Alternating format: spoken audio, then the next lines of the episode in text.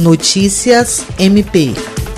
A Procuradora-Geral de Justiça do Ministério Público do Estado do Acre, Cátia Rejane de Araújo Rodrigues, juntamente com os promotores de justiça Francisco Maia Guedes, Vanessa Muniz e Dyson Teles, assinaram uma parceria que visa o fortalecimento do atendimento de saúde a crianças e adolescentes em situação de acolhimento institucional a apresentação do projeto Caminhos Acolhedores, que desenha um novo fluxo para atendimento em saúde de crianças e adolescentes em acolhimento institucional, foi apresentado. Além da PGJ e dos membros do CAOP da Infância e da Primeira Promotoria de Justiça especializada na defesa dos direitos da criança e do adolescente, assinaram a parceria a primeira-dama do Estado, Ana Paula Cameli, a representante da presidência do TJAC, desembargadora Regina Longini, o secretário de Estado de Saúde, Alisson Bisteni, e os representantes da Secretaria Municipal de Saúde, Secretaria Municipal de Assistência Social,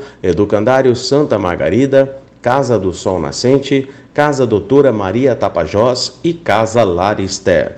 William Crespo para a Agência de Notícias do Ministério Público do Estado do Acre.